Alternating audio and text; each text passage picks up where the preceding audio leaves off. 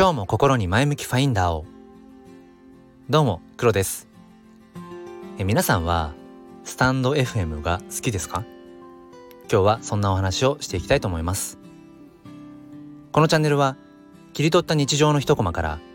より良い明日への鍵を探していくチャンネルです。本日もよろしくお願いいたします。ということで、えーと、今日のテーマなんですけれどもスタンド FM の楽しみ方。についてお話をしていきます。え最近始めたばかりだよという方ももうあのベテランの方もえぜひ一緒にねあのこのスタンド FM の楽しみ方って何だろう、まあ、自分にとってのその楽しみ方っていうものについて一緒に考えていけたらと思います。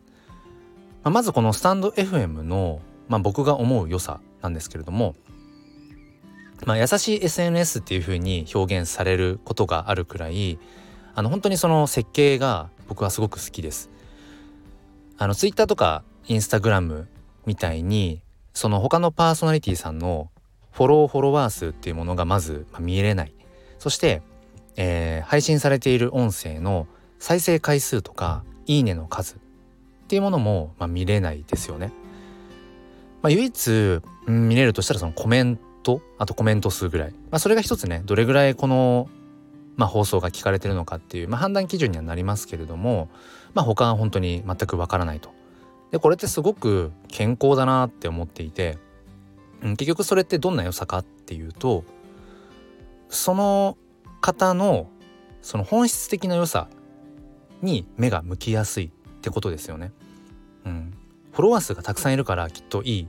えーと例えば放送なんだろうとか再生回数がねたくさん回ってるからいい放送なんだろういいねがたくさんついてるからきっと価値のある話なんだろうとかっていうそういうことじゃなくてそもそも自分がその声だとか発信している内容に自分の心がど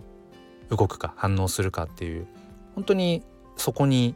こう全てが託されているっていうのがこのスタンド FM の本当にいいところだなって感じています。って考えると発信者側として考えた時に要は自分がどんなことを、うん、発信したいのかっていうことにまあ終始できるなって思います。やっぱりその自分自身が楽しんでいるかどうかっていうところだと思うんですよね。もう何においても。これはもうそのスタンド FM に限らずね。ただただ自分が楽しめているか。うん。でその楽しめるやっぱり秘訣としてはその自分自身のその配信している放送を自分でもう一回聞きたいと思えるものかどうかって一つの基準だなと思ってます。うん、自分がまずはやっぱりリスナーとして自分の、えー、発信していること、えー、放送ってものをうん聞いていてなんかこう自分自身もワクワクできるかっていうところがすごく大事なのかなってうん、そこがやっぱり自分らしさの一つねこう基準になるんじゃないかななんてことを思っています。なのでまずはやっぱりその自分が話したいこと伝えたいことってものがまず大事で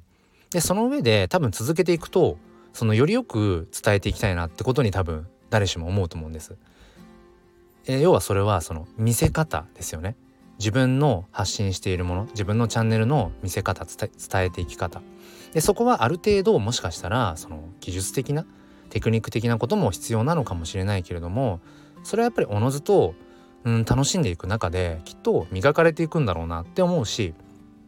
他の、えー、パーソナリティさんのなんかいいなと思うところをどんどん真似るっていうのも一つですよね。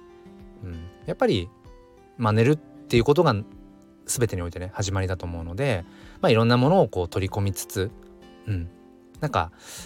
それでその自分の伝えていきたいことっていうものをうんよりブラッシュアップしていければいいのかなって思います。もちろんこのスタンド FM を、えー、まあその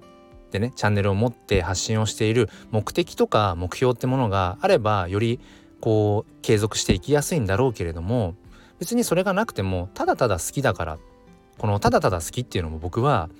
物事を継続していく上で、まあ、これ以上ないんじゃないかなっていうぐらいの原動力だと思っています。うん、でそのやっぱり好きっていう思いって特にこの音声に乗りやすいですよね。この人この話この好きで喋ってんだなとかあ喋るのが好きで好きでたまらないんだろうなとかっていうことって本当に声に乗って伝わりますよね。でやっぱり聞いていてもその放送ってまあ内容もさることながらやっぱり伝わり方が違うなって感じます。まああのまとめると 要は、えーと、スタンド FM が好きかどうかで好きであれば、まあ、好きこそものの上手なれとも、ね、言いますけどやっぱりだんだんだんだんそのより伝えるん？より伝わりやすくなっていくと思うし磨きがかかってね。ってなってくるとより自分もその